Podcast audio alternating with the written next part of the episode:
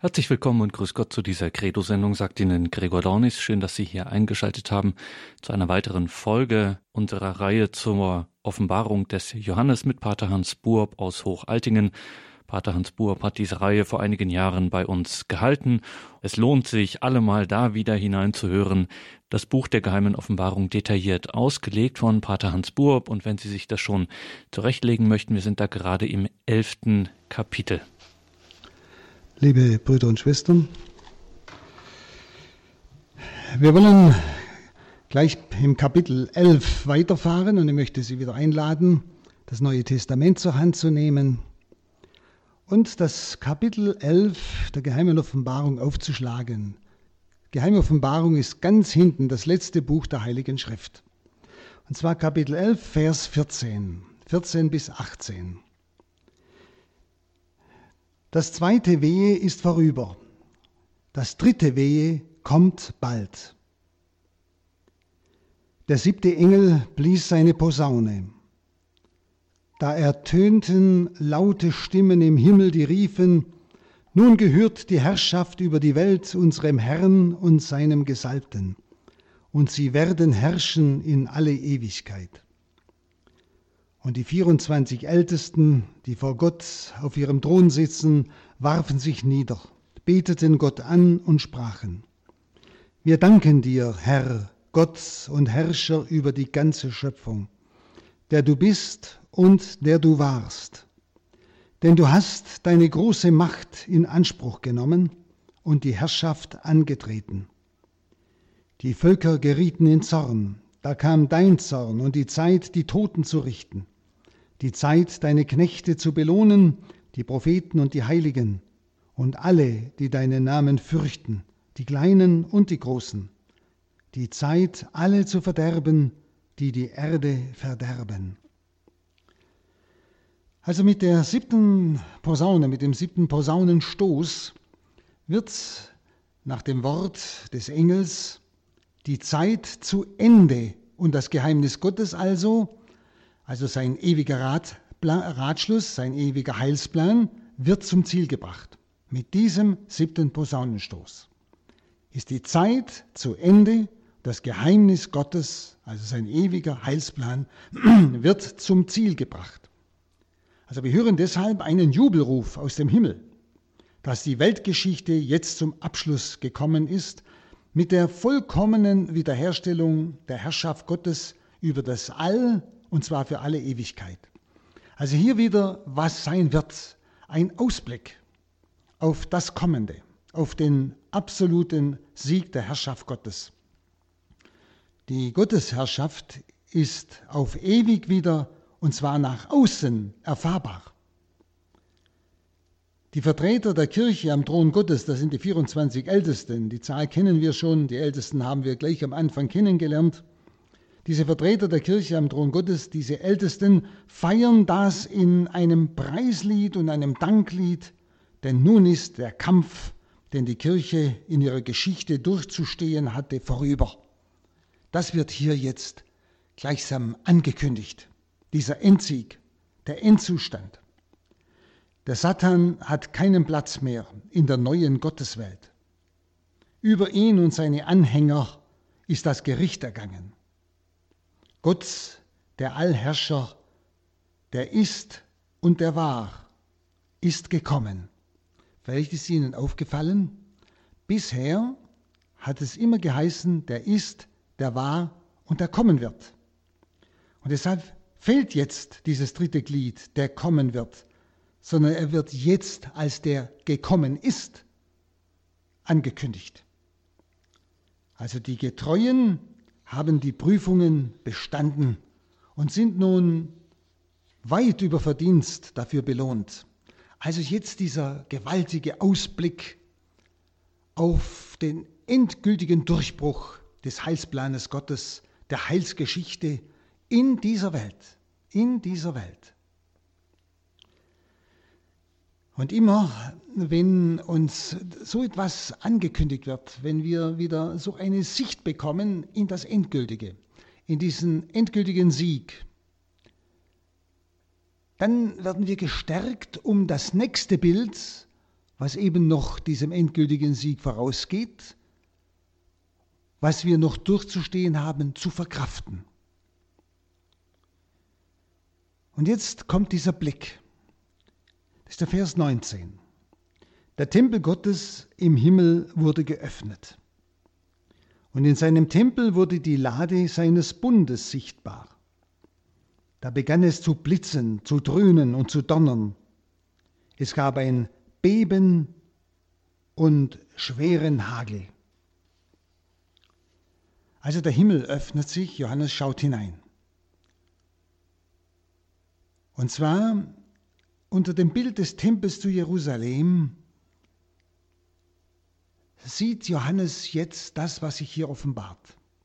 Er sieht gleichsam den Tempel von Jerusalem im Himmel stehen. Im Tempel von Jerusalem wohnt Yahweh. Und Johannes kann jetzt bis in das Allerheiligste hineinschauen. Es ist also total geöffnet. Und in das Allerheiligste durfte ja nur der hohe Priester einmal im Jahr hinein, sonst überhaupt niemand. Und jetzt ist es geöffnet. Johannes hat den Blick hinein ins Allerheiligste. Und er erblickt dort die Bundeslade. Und das ist ja die Stätte der Gegenwart Gottes, die Bundeslade. Denn in diesem Schrein der Bundeslade war ja die Urkunde des Bundes der Israels mit Gott, nämlich die zwei steinernen Tafeln mit den zehn Geboten, das Manna, der Aaronstab und die Urkunden des ersten Bundes Israels mit Gott. Bundeslade war immer das Zeichen der Gegenwart Gottes. Auf die Lade des Bundes hat sich die Wolke, nämlich die Gegenwart Gottes, niedergelassen. Für die Getreuen bedeutete die Gegenwart Gottes immer Seligkeit, für seine Feinde aber Schrecken.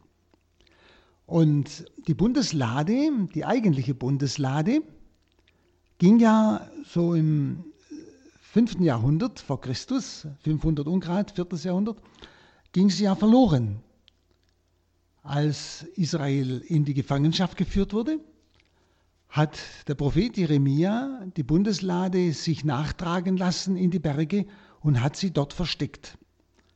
Das finden Sie im Buch Jeremia, auch im zweiten Makkabäerbuch. Und als Leute den Weg kennzeichnen wollten, um die Bundeslade, wenn sie aus der Gefangenschaft zurückkommen, wiederzufinden, die hat Jeremia gerügt und sehr deutlich gesagt, Sie wird erst wieder gefunden, wenn die Heilszeit anbricht.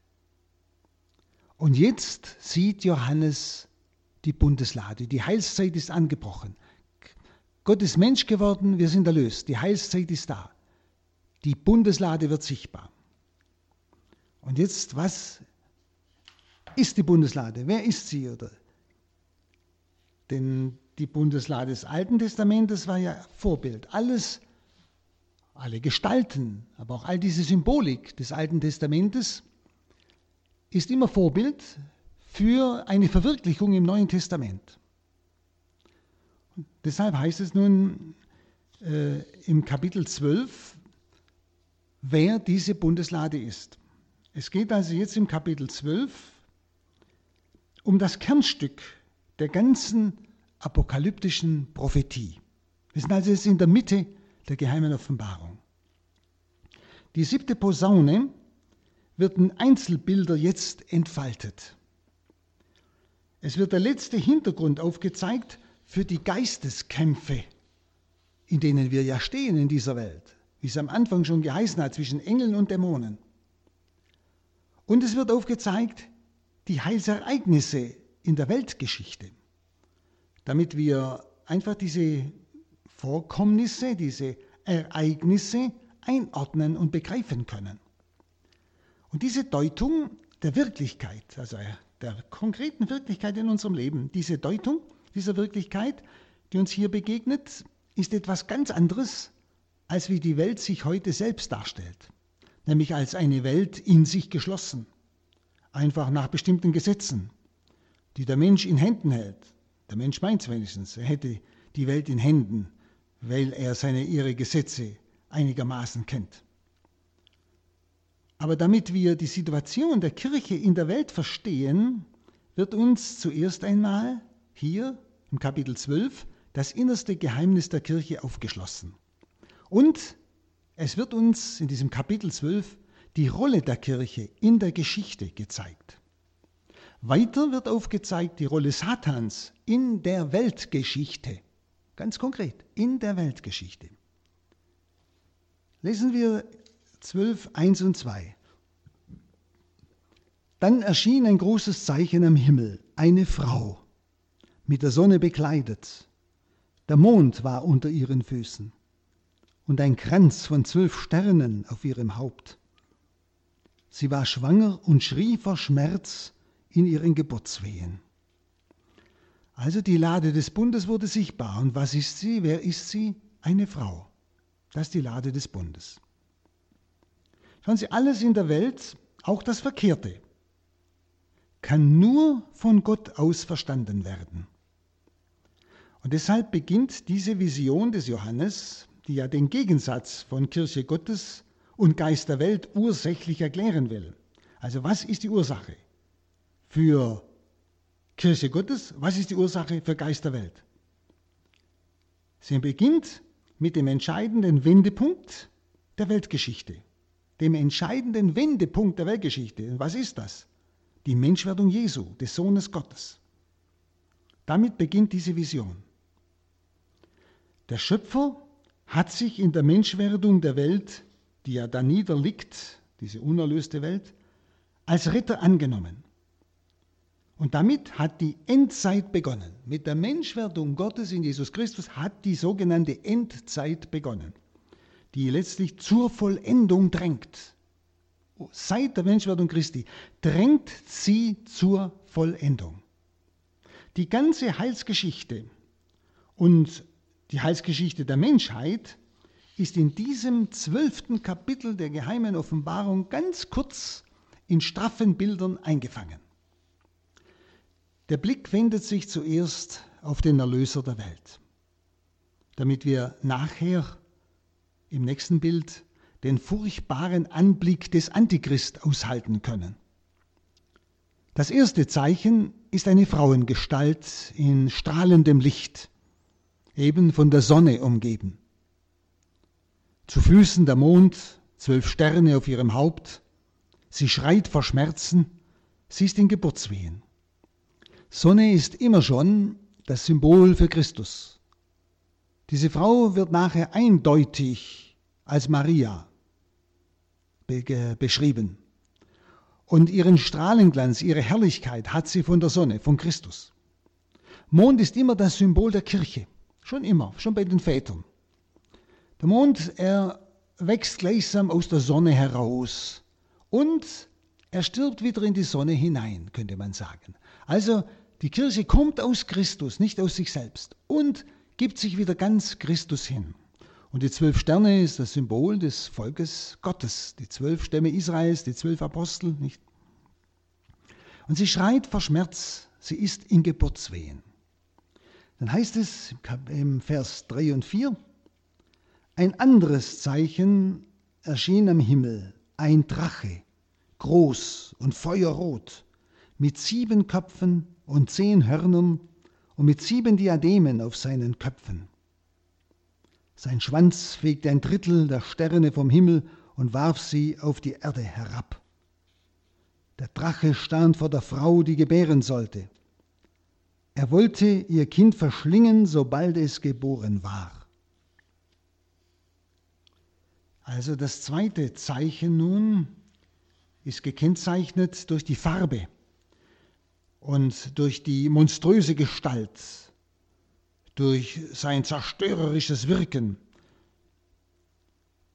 Dieses zweite Zeichen ist also gezeichnet als ein Wesen aus dem Abgrund, das die Ordnung zerschlägt.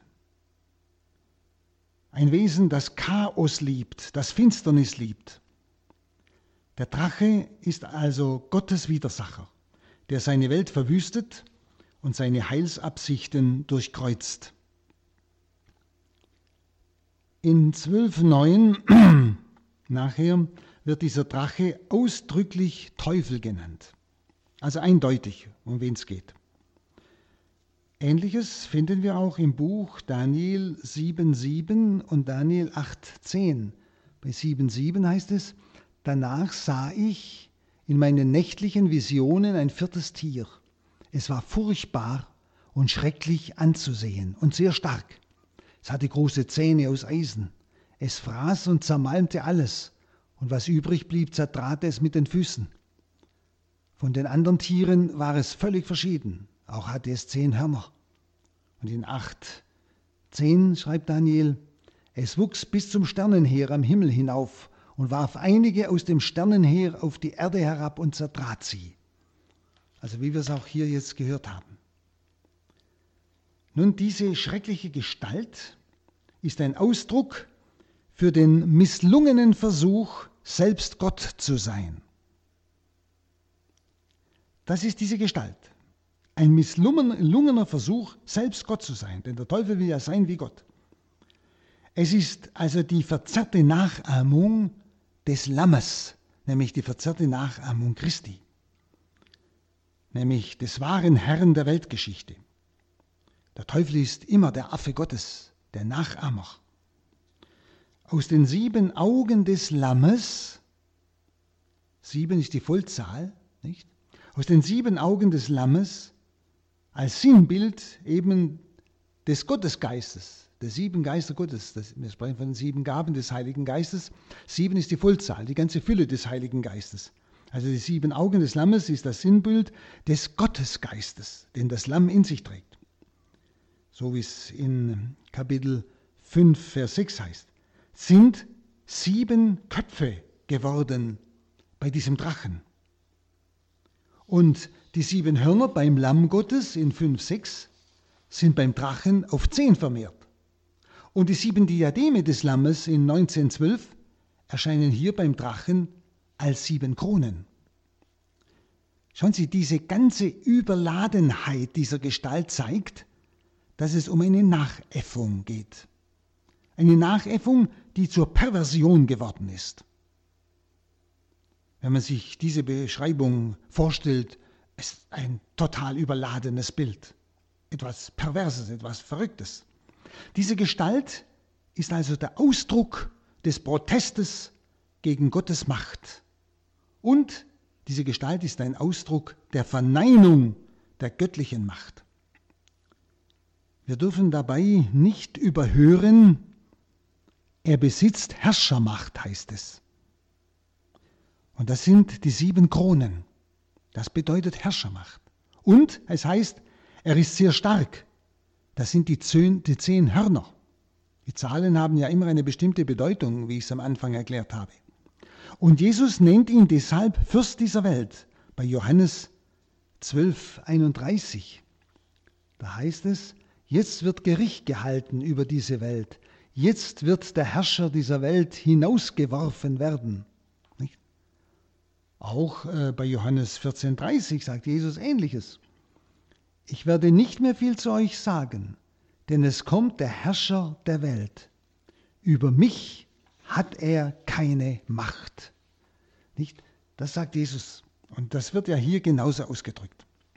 Dieser Drache ist nun beseelt von unbändiger Vernichtungswut. Es heißt ja, er fegt ein Drittel der Sterne vom Himmel. Was das bedeutet, da rätselten schon die Väter, rätseln die Theologen heute noch. Die einen meinen, er hat ein Drittel aller Engel mit sich in den Abgrund gerissen bei seinem Sturz.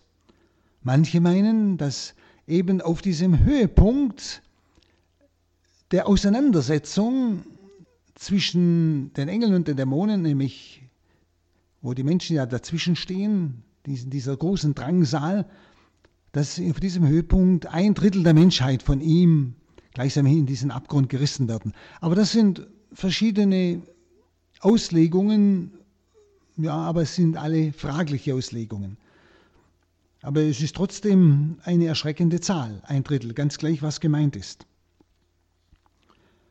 Drei Drittel, die er mit sich reißt, nicht? Und so steht eigentlich dieses Ungestüm vor dieser lichten, wehrlosen Frau mit dem Ziel, ihr Kind zu verschlingen. Im Vers 5. Und sie gebar ein Kind, einen Sohn, der über alle Völker mit eisernem Zepter herrschen wird. Und ihr Kind wurde zu Gott und zu seinem Thron entrückt. Das Kind kommt also zur Welt. Der Neugeborene ist hier ganz kurz geschildert, aber sehr eindeutig der verheißene Messias, dem alle Macht gegeben ist, der herrschen wird über die ganze Welt. Von Gott also bestellt zum Herrscher über alle Völker. Er ist der Gottgesandte, der den Fürst dieser Welt aus seiner Machtstellung hinauswerfen soll, wie wir es ja vorher bei Johannes 12,31 gehört haben. Der Fürst dieser Welt, über mich hat er keine Macht. Und deshalb verstehen wir auch die gespannte Bereitschaft, mit der der Drache die Niederkunft des Kindes erwartet. Den Umständen entsprechend sieht es so aus, als würde sein Vorhaben gelingen. Ein neugeborenes Kind ist ja der Ausdruck von Hilflosigkeit. Das ist auf der einen Seite. Auf der anderen Seite dieser mächtige wilde Drache. Aber es ereignet sich das völlig Unerwartete, nämlich der allmächtige Gott selbst greift ein. Er rettet das Kind und macht es zum Mitherrscher auf seinem Thron. Schauen Sie, das ist eine Verkürzung der Lebensgeschichte Jesu von Anfang bis zum Schluss. Das ganze Evangelium, die ganze Lebensgeschichte wird hier in zwei, drei Sätzen einfach zusammengefasst. Das Wesentliche an seiner Person und seinem Lebenswerk ist treffend herausgehoben. Das ist die Menschwerdung, die Erlösung und die Himmelfahrt, erhöht beim Vater. Nicht? Ganz kurz erwähnt. Für den Wissenden ist mit diesem Geheimnis der Menschwerdung alles ausgedrückt. Das Leben, das sich aus der Menschwerdung ergibt, das Wirken Jesu, die Flucht nach Ägypten, nicht? Da haben wir ja schon ein bisschen was von dem Drachen, der das Kind zerstören wollte in Herodes, nicht? Aber er wird ja weiterverfolgt. Nicht? Dann die Versuchung in der Wüste, Dämonenaustreibung, Verfolgung durch die jüdische Obrigkeit bis zur Kreuzigung auf Golgotha, bis zur Erhöhung. Und dann eben über die Auferweckung bis zur Himmelfahrt. Das alles ist in diesem kurzen Satz ausgedrückt. Das Kind wurde geboren und es wurde zu, zum Thron des Gottes entrückt. Nicht? Geboren, damit ist das ganze Leben Jesu ausgedrückt. Mensch geworden. Das ganze Leben des Menschen gelebt bis zum Kreuz.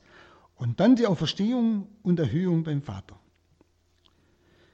Hier denkt man an das Pauluswort, in 1 Korinther 1,27, da heißt es, das Törichte in der Welt hat Gott erwählt, um die Weisen zu Schanden zu machen. Und das Schwache in der Welt hat Gott erwählt, um das Starke zu Schanden zu machen. Das Schwache, das wehrlose Kind und das Starke, dieser Drache. Nämlich das, was nichts ist, das hat Gott auserwählt, um das, was etwas ist, zunichte zu machen. Nun Vers 6. Die Frau aber floh in die Wüste, wo Gott ihr einen Zufluchtsort geschaffen hatte. Dort wird man sie mit Nahrung versorgen, 1260 Tage lang. Also Gott steht auch dieser hilflosen Frau zur Seite, die ja dieser Übermacht Satans auf Gedeih und Verderben ausgeliefert ist. Gott nimmt sich ihrer ebenso an wie seines Gesalbten. Und deshalb sind alle großen Möglichkeiten dieses überlegenen Gegners, dieses Drachen, dieses Teufels, zum Scheitern verurteilt. Alle seine Möglichkeiten.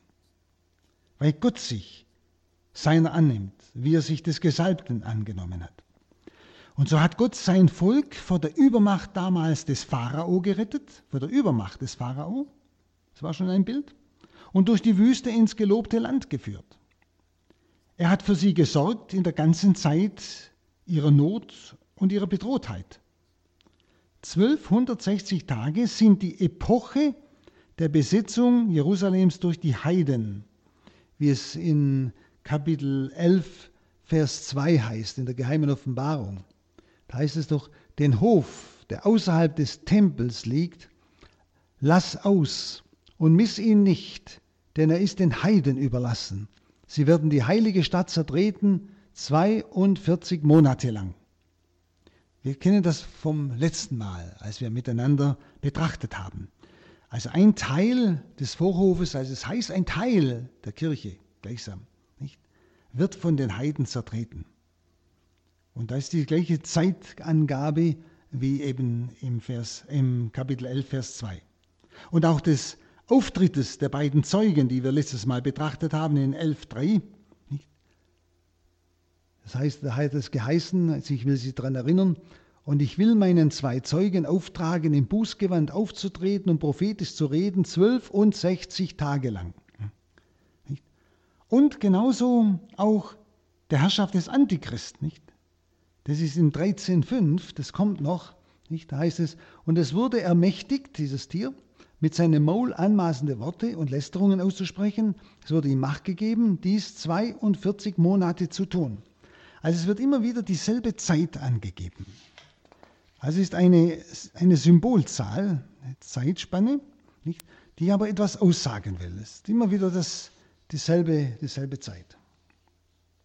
Die Frau ist einmal die Messiasmutter, Maria, aber sie stellt auch in ihrer Gesamtperson einmal das alte testamentliche Gottesvolk dar, wie aber auch das neutestamentliche, nämlich die Kirche. Denn das alttestamentliche Gottesvolk war ja berufen, der Welt den Messias zu schenken.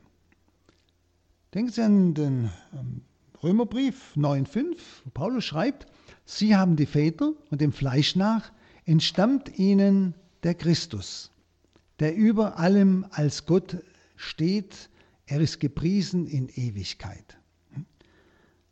Also das alttestamentliche Gottesvolk war berufen, der Welt den Messias zu schenken. So steht Maria gleichsam als dieses alttestamentliche Gottesvolk. Sie ist dargestellt in dieser hier genannten Gestalt. Aber zugleich ist auch die Kirche schon dargestellt. Maria, das Urbild der Kirche. Die zwölf Sterne des Diadems sind eben ein Hinweis auf dieses gesamte Zwölf-Stämme-Volk. Zwölf Stämme Israels, zwölf Apostel. Mit Geburtswehen vergleichen schon die Propheten die Geschichte Israels auf seinem ganzen Weg sei ihrer besonderen Berufung. Zum Beispiel beim Propheten Jesaja 66, äh, 7 bis 9. Da heißt es noch, ehe die Frau ihre Wehen bekommt, hat sie schon geboren. Ehe die Wehen über sie kamen, brachte sie einen Knaben zur Welt.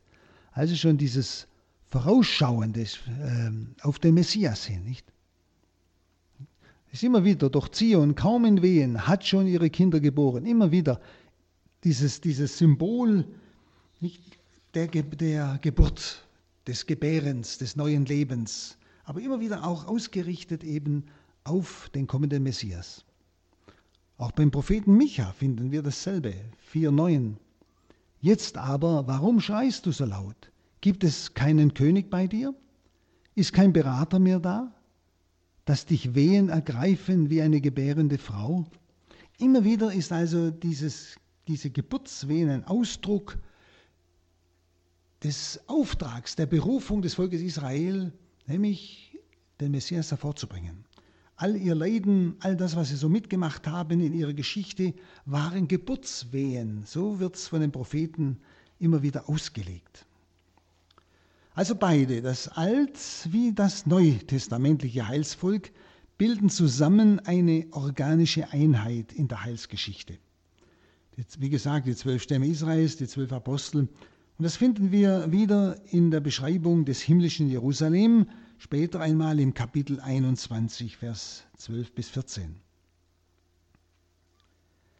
Dann der Vers 7.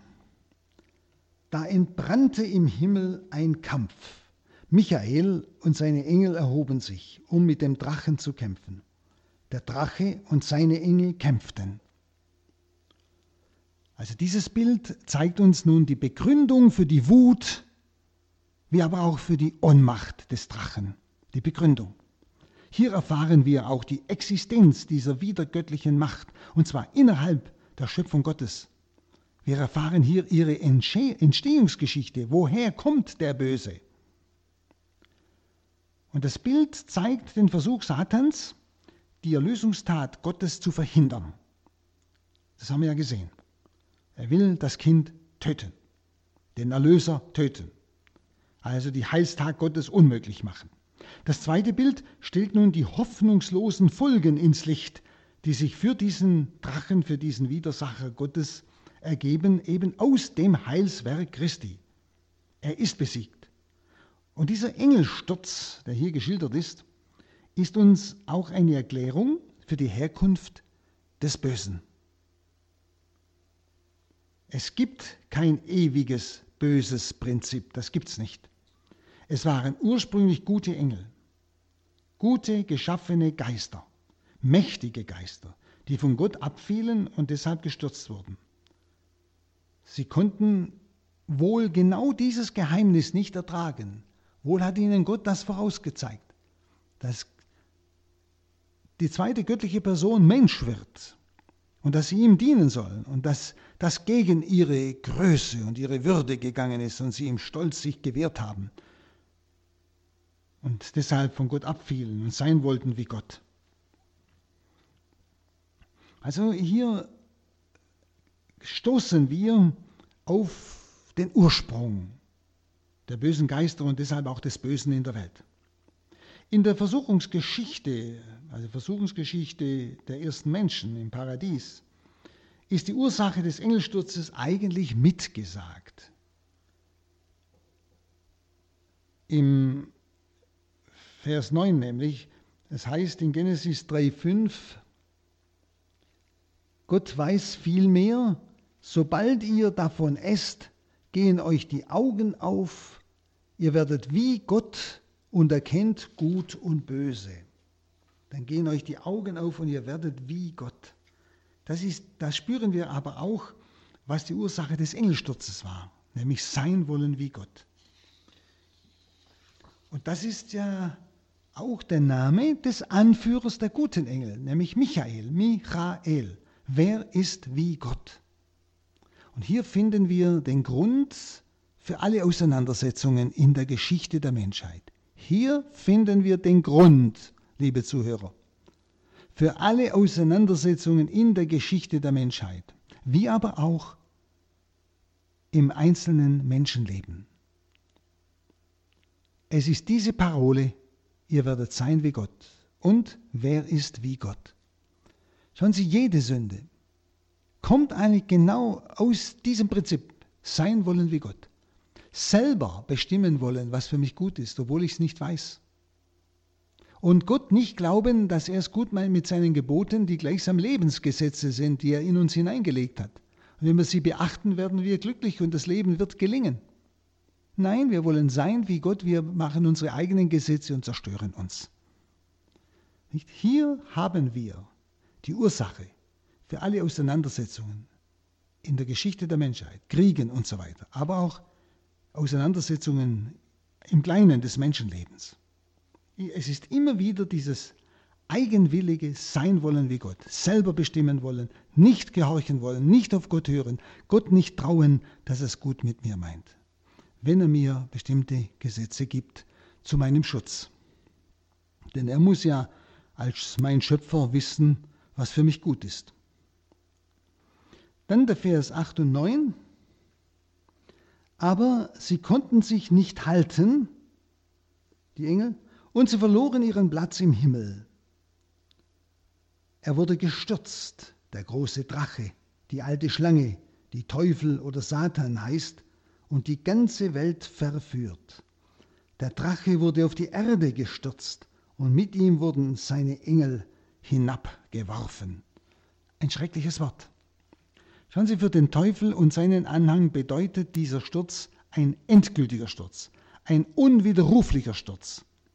Denn dreimal in einem Satz kommt das Wort gestürzt vor, und zwar wie ein Siegesruf. Seine Macht ist gebrochen. Was er verloren hat, das wird in drei Namen erläutert. Die alte Schlange. Also ihr hinterlistiges Vorgehen bei der Verführung der ersten Menschen in Genesis 3, 1 bis 7, nicht? wo die Schlange so zur Frau sagt, ihr werdet nicht sterben. Gott weiß viel mehr. Sobald ihr davon esst, gehen euch die Augen auf und ihr werdet wie Gott sein. Also diese Hinterlist. Deshalb wird er auch genannt Vater der Lüge oder auch Menschenmörder von Anbeginn. Das sagt Jesus im Johannesevangelium 8,44. Ihr habt den Teufel zum Vater und ihr wollt das tun, wonach es euren Vater verlangt. Er war ein Mörder von Anfang an. Und er steht nicht in der Wahrheit, denn es ist keine Wahrheit in ihm. Wenn er lügt, sagt er das, was aus ihm selbst kommt, denn er ist ein Lügner und ist der Vater der Lüge.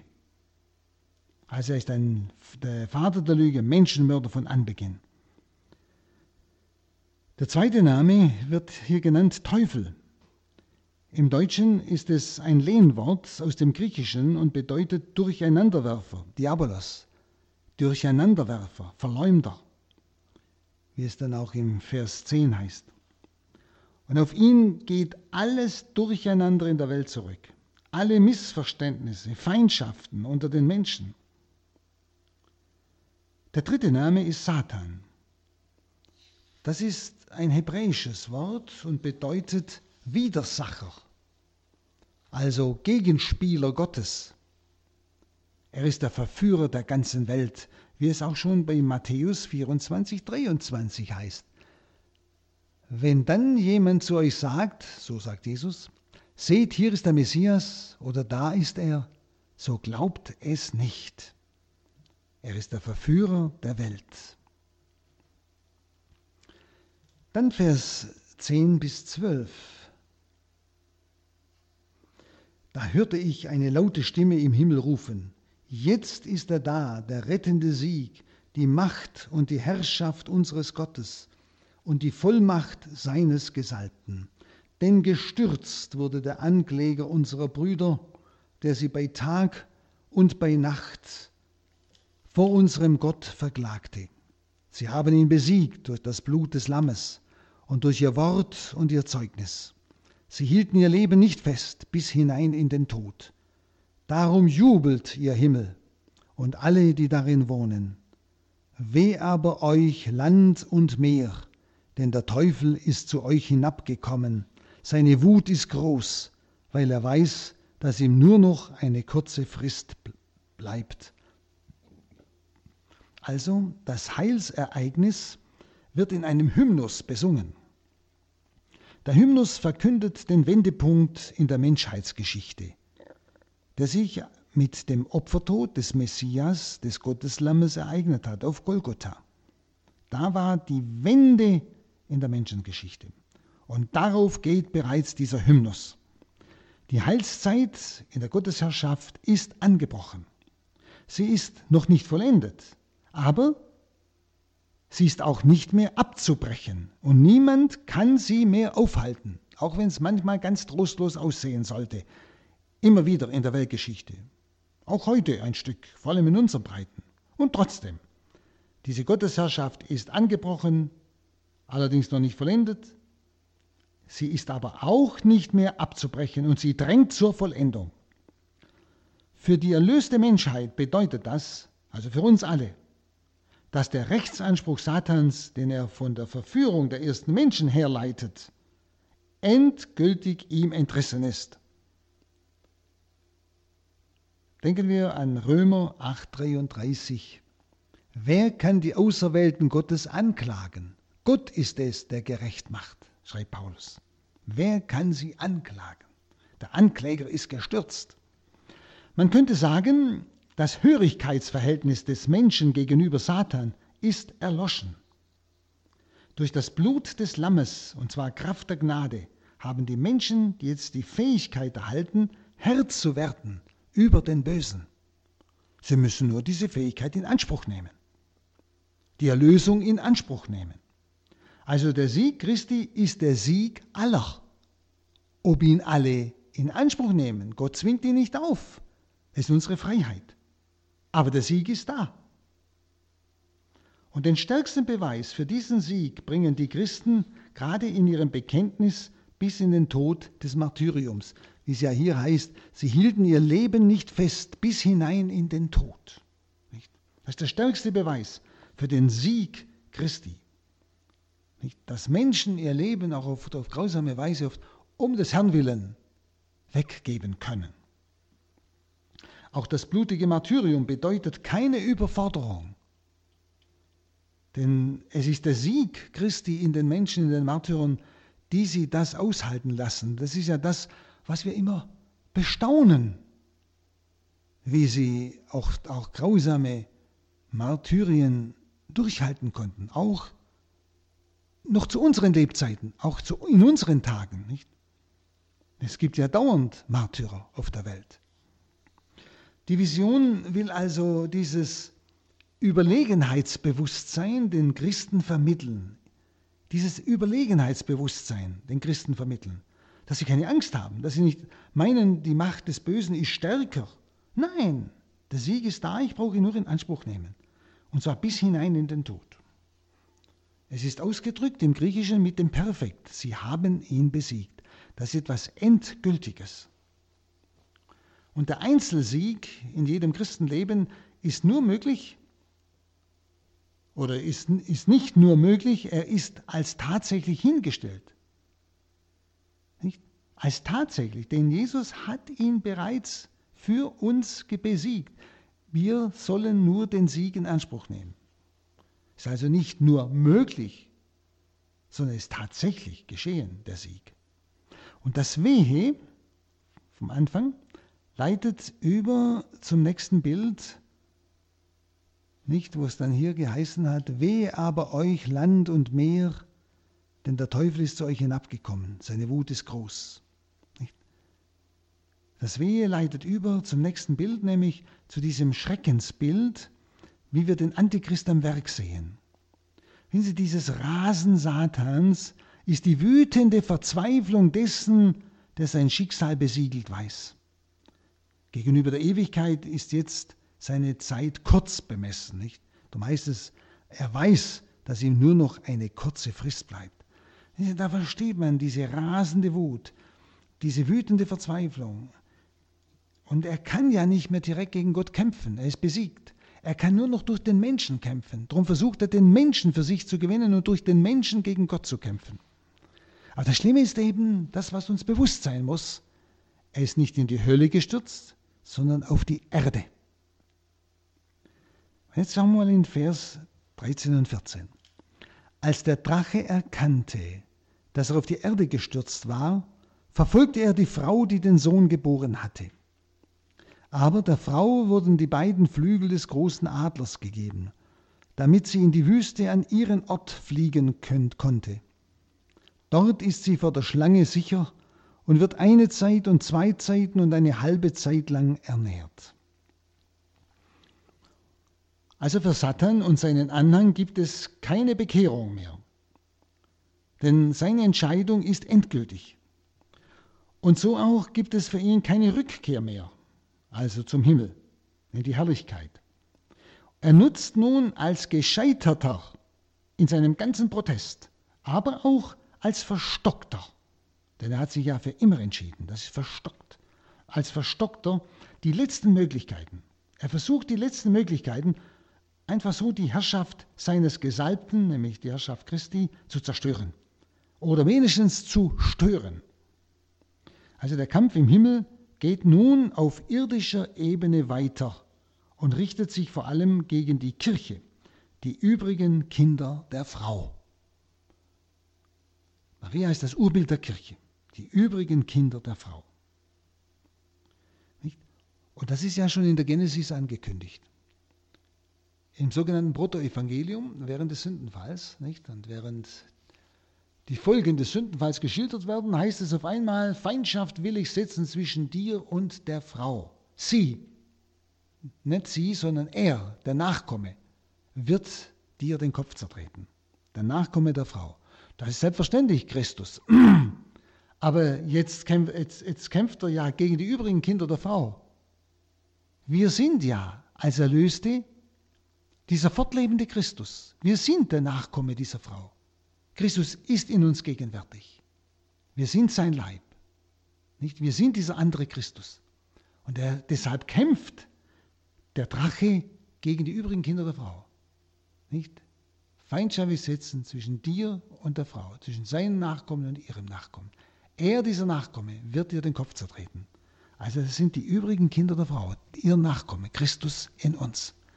Und das ist ja das Belämmernde für den Drachen, für diese gewaltige, balde Macht, dass ihm der Kopf zertreten wird durch diese schwachen Menschen, das heißt Gott in ihnen. Und da gründet ja auch, liebe Zuhörerinnen und Zuhörer, da gründet auch das, was der Papst immer wieder sagt, weiht euch Maria, diesem Urbild der Kirche, damit sie ihren Auftrag erfüllen kann und gleichsam in uns diesem Drachen den Kopf zertreten kann. Das sind die tiefen Zusammenhänge. Nicht? Genesis, ersten Buch der Schrift und Geheime Offenbarung, letztes Buch der Schrift. Und jedes Mal geht es um die Frau. Das ist die Frau, die Jesus am Beginn seiner Offenbarungsherrlichkeit, nämlich in Kana, Frau nennt und ihr am Schluss seiner Erlösungstätigkeit am Kreuz wieder Frau nennt. Sie gleiche Frau. Haben Sie den roten Faden. Nun, auch dieses Unternehmen, dieses Drachen, ist aussichtslos. Dieser Kampf gegen die Kinder der übrigen Frau. Es ist aussichtslos wie das erste Unternehmen, als er das Kind, das geboren äh, werden sollte, verschlingen wollte. Nämlich das Heilsvolk Gottes wird während der ganzen Unheilszeit, das ist diese Zeit der Bedrängnis, der großen Drangsal, wie sie ebenfalls in der geheimen Offenbarung genannt wird, das Heilsvolk Gottes wird während dieser ganzen Unheilszeit, die ja wieder dreieinhalb Jahre dauert, dieselbe übernatürliche Hilfe erfahren, die Gott auch ihm in seiner Geschichte von Anfang an zugewandt hat. Nicht? Dieselbe Hilfe, wie es Israel bekommen hat, dieselbe Hilfe, wie sie das Kind, nämlich Jesus selbst, vom Vater bekommen hat, wird auch die Kirche der Endzeit haben. Und so wie ein Adler, der seine Jungen beim Flug auf den Rücken nimmt, um sie zu retten, hat Gott sich an Israel offenbart. In Deuteronomium 32, 11, da heißt es, wie der Adler, der sein Nest beschützt und über seinen Jungen schwebt, der seine Schwingen ausbreitet, ein Junges ergreift und es flügelschlagend davonträgt. Das ist dieses Bild, das hier wieder auftaucht. Gott nimmt uns gleichsam wie ein Adler auf den Rücken, nicht? um uns zu retten. Und so gibt er auch der Frau und damit auch der Kirche, Frau ist ja immer auch zugleich Kirche, die zwei Flügel des Adlers, um sie durch den Ansturm seines Widersachers durchzutragen. Das ist dieses Symbol, dieses Bild. Dann 15 äh, und 16. Die Schlange spie einen Strom von Wasser aus ihrem Rachen hinter der Frau her, damit sie von den Fluten weggerissen werde. Aber die Erde kam der Frau zu Hilfe, sie öffnete sich und verschlang den Strom, den der Drache aus seinem Rachen gespien hatte. So wie Israel das Element des Roten Meeres zu Hilfe kam, nicht? Sie erinnern sich, als das Rote Meer sich spaltete, Israel ging trockenen Fußes hindurch, die Verfolger kamen hinten nach und das Meer deckte sie wieder zu. Also das Element des Roten Meeres kam Israel zu Hilfe. So kommt auch hier die Erde jetzt der Frau zu Hilfe. Das ist ein sehr schönes Bild, dass auch die Welt, die, das Irdische, also die geschaffene Welt, uns in manchen Dingen zu Hilfe kommt. Und das dürfte ein Hinweis sein, dass Gott nicht nur mit außernatürlichen Mitteln die Kirche bewahrt und trägt, mit außernatürlichen, denn die ganze Welt ist ja sein Eigentum. Gewalten der Natur sind sein Eigentum, wie auch geistige Fähigkeiten in der Menschheit. Das alles kann er in Bewegung setzen, um seine Ziele zu erreichen und so dem Fürsten dieser Welt klarzumachen, dass er Gott der Allherrscher ist. Und nicht er, der sich Fürst der Welt nennt. Er ist nicht der Allherrscher, sondern Gott ist der Allherrscher. Und das kann er ihm auch eben durch die ganzen Gewalten der Schöpfung und der Natur sehr wohl klar machen und so den Menschen zu Hilfe kommen. Dann der Vers 17.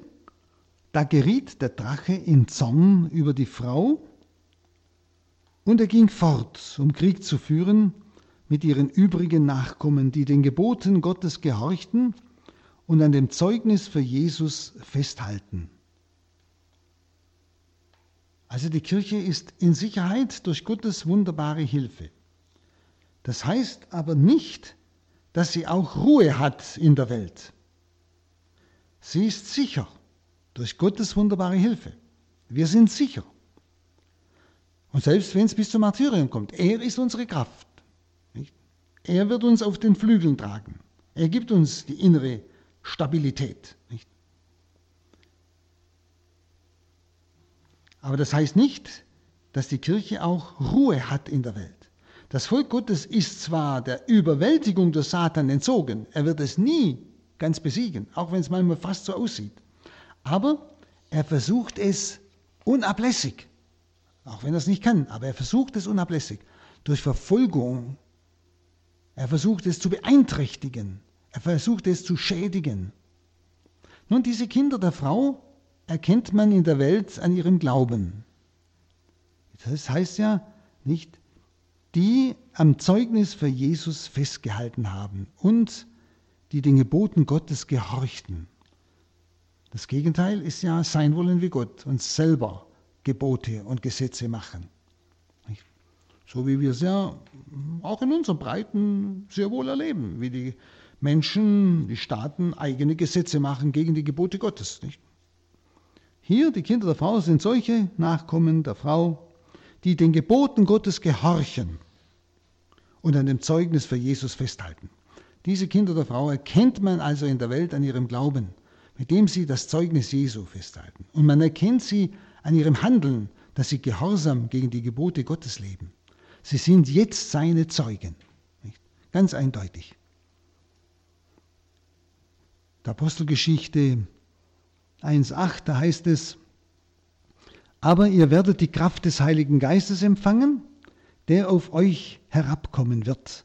Und ihr werdet meine Zeugen sein in Jerusalem und in ganz Judäa, Samaria und bis an die Grenzen der Erde. Sie sind also bereit mit einer Treue bis zum Tod. Diese Kinder der Frau. Also wir alle, das ist die Kirche. In der Bewährung ihrer Hingabe verleihen sie ihrem Christsein die letzte Größe. In der Bewährung ihrer Hingabe verleihen sie ihrem Christsein die letzte Größe. Nämlich gerade darin erkennt die Welt die Kraft Gottes in uns. Im Tod werden sie dem Zeugen Jesus ganz ähnlich. Und dieser blindwütende Hass Satans dient also der Verlebendigung und Verherrlichung der Kirche Gottes. Dient dem inneren Wachstum der Gottesherrschaft auf Erden. Und diese Verse zeigen uns die Kirche in dieser Welt, Sie zeigen, dass ihr eigentliches Geheimnis unsichtbar ist, nämlich Christus in uns, der dreifaltige Gott in uns. Wir sind bewohnt, wie die heilige Theresia sagt. Diese Verse zeigen uns eben das eigentliche Geheimnis der Kirche, das unsichtbar ist. Denn sie lebt unter dem Schutz des allmächtigen Gottes aus der Kraft dessen, was Christus ihr Herr in seinem Erdenleben für sie getan und gelitten hat. An die Stelle des Anklägers ist jetzt ihr Erlöser getreten, nämlich Jesus, der zur Rechten des Vaters thront und dort für uns eintritt. Im Hebräerbrief 9.24 äh, heißt es, denn Christus ist nicht in ein von Menschenhand errichtetes Heiligtum eingegangen, in ein Abbild des Wirklichen, sondern in den Himmel selbst um jetzt für uns vor Gottes Angesicht zu erscheinen. Für uns. Also die Kirche ist unsere Mutter und Christus ist unser Bruder. Und so wie Christus es erfahren hat und durchgestanden hat, müssen alle, die zu ihm stehen, darauf gefasst sein, zu lernen, unter der Wut des Drachen zu leben. Wir sollten uns nicht wundern, eine Kirche, die nicht mehr gehasst wird, die nicht mehr verfolgt ist, müsste sich ernstlich fragen, ob sie noch die Kirche Jesu Christi ist.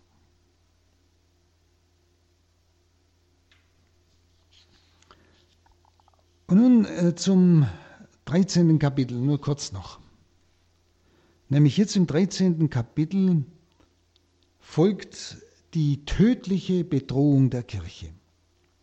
Also jetzt haben wir vom Sieg gehört. Wir sind gestärkt worden.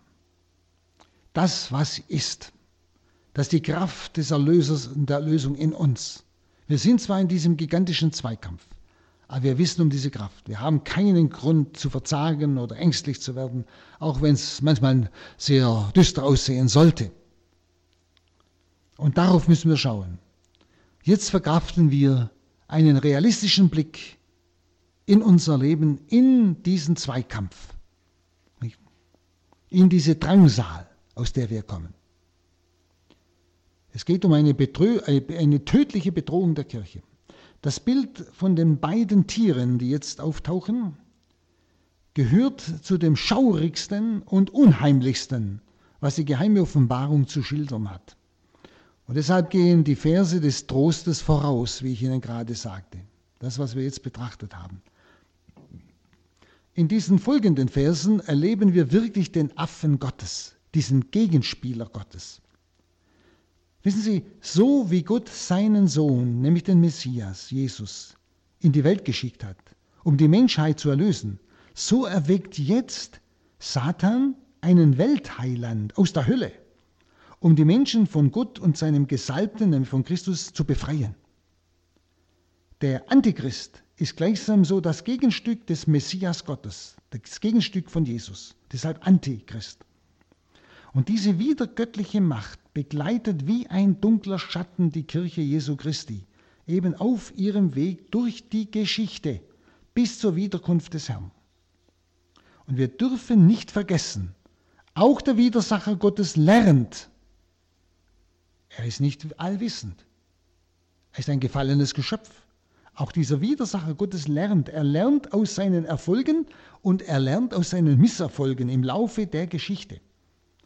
Und die Verbindung von Macht und Geist, Verbindung von Zwang und äußerer Gewalt und Überlistung durch verführerische Propaganda, das bestimmt den letzten verzweifelten Versuch des Gottes dieser Welt.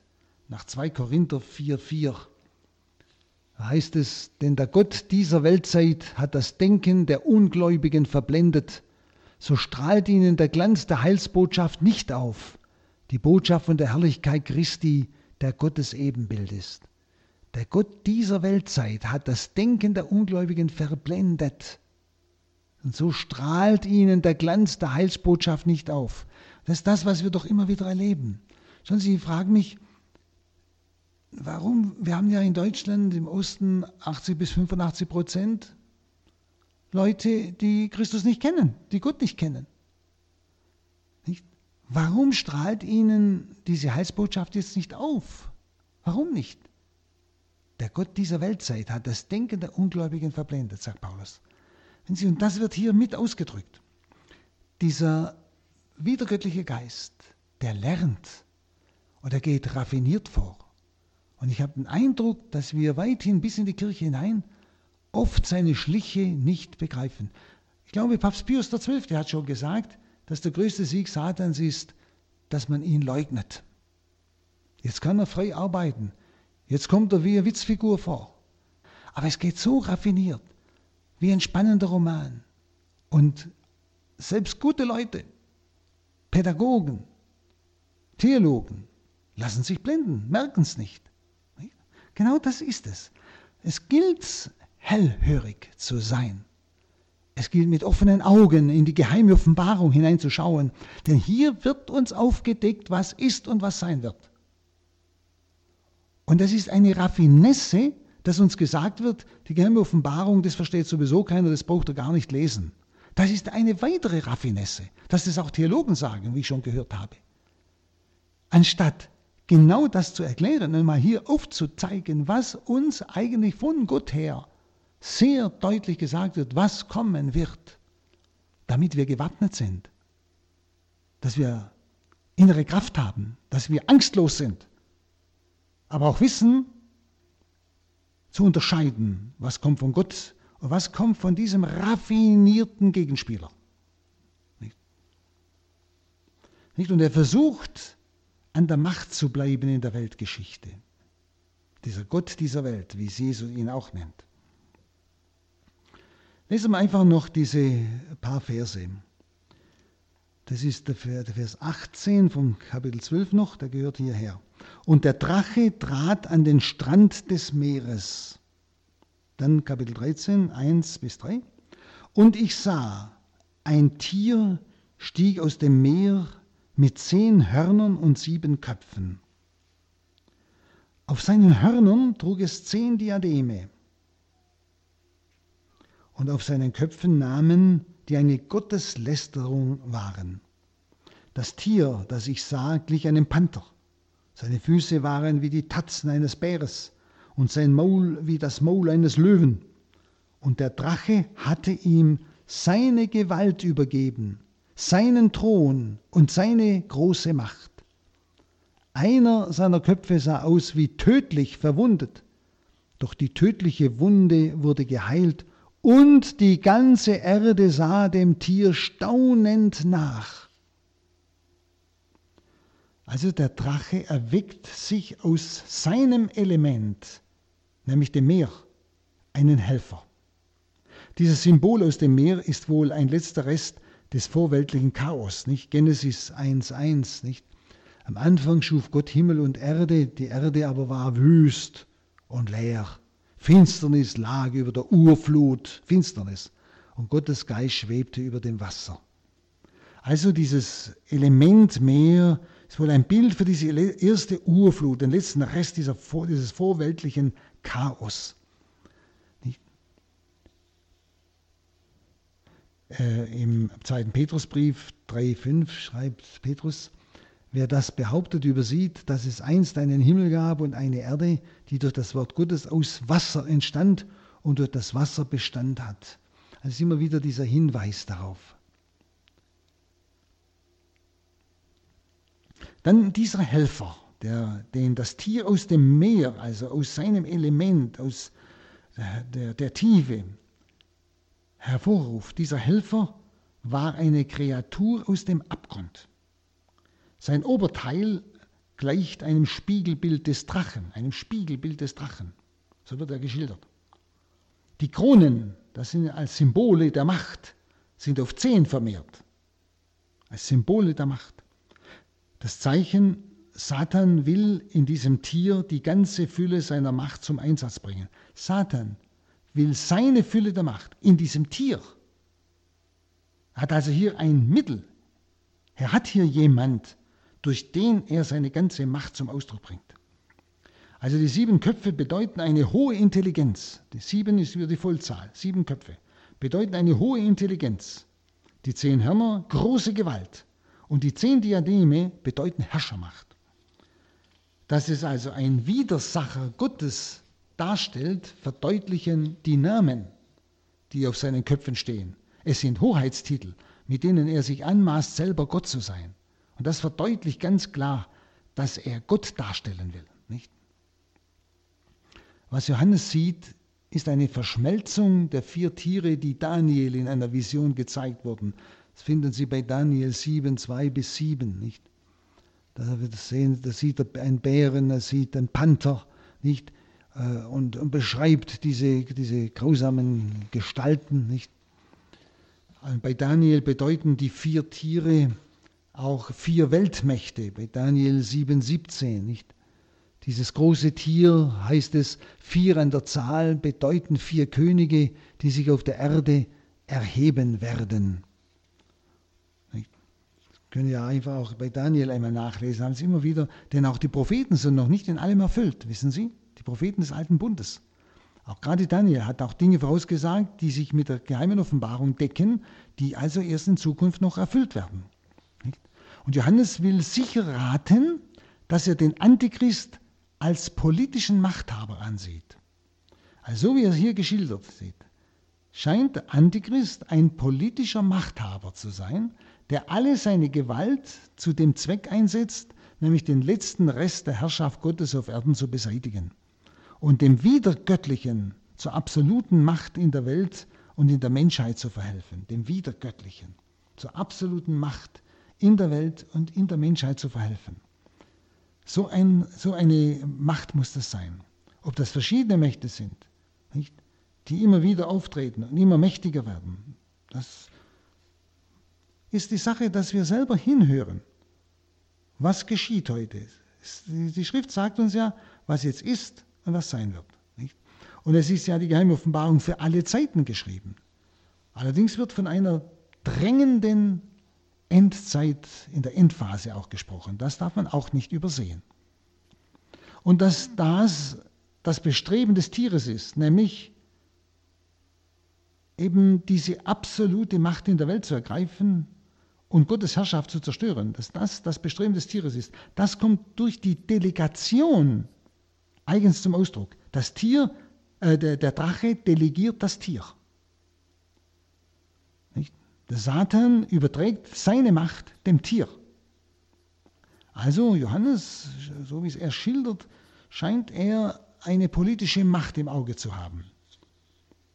Und hier sehen wir eben wieder die Nachäffung durch die Machtübertragung, so wie Gott dem Messias seine Macht übertragen hat, nach Matthäus 28, 18. Da trat Jesus auf sie zu und sagte zu ihnen, mir ist alle Macht gegeben im Himmel und auf Erden. So wie Gott dem Messias alle Macht übertragen hat. So versucht auch der Drache dem Tier alle Macht zu übergeben, seine Macht. Und Christus hat diese Macht durch seine Auferstehung unter Beweis gestellt. Und das wird auch der Antichrist tun. Und dass der Antichrist die Auferstehung Jesu in satanischer Verkehrtheit darzustellen imstande ist, das wirkt besonders überzeugend auf die Menschen. Denn es heißt ja, nicht im letzten Vers, sie staunten hinter dem Tier her als einem leibhaften Wunder.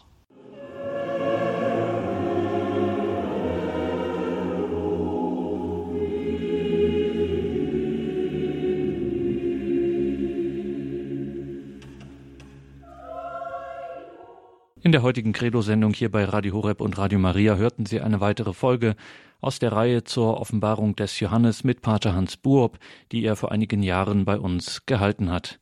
CD und Podcast wird es natürlich von dieser Sendung geben, wie immer. Sie kennen die Wege, wie Sie da rankommen. Danke, dass Sie hier mit dabei waren. Jetzt gleich um 21.40 Uhr beten wir hier die Komplett, das Nachtgebet der Kirche. Ich wünsche Ihnen allen einen gesegneten Abend und eine behütete Nacht. Es verabschiedet sich Ihr Gregor Dornis.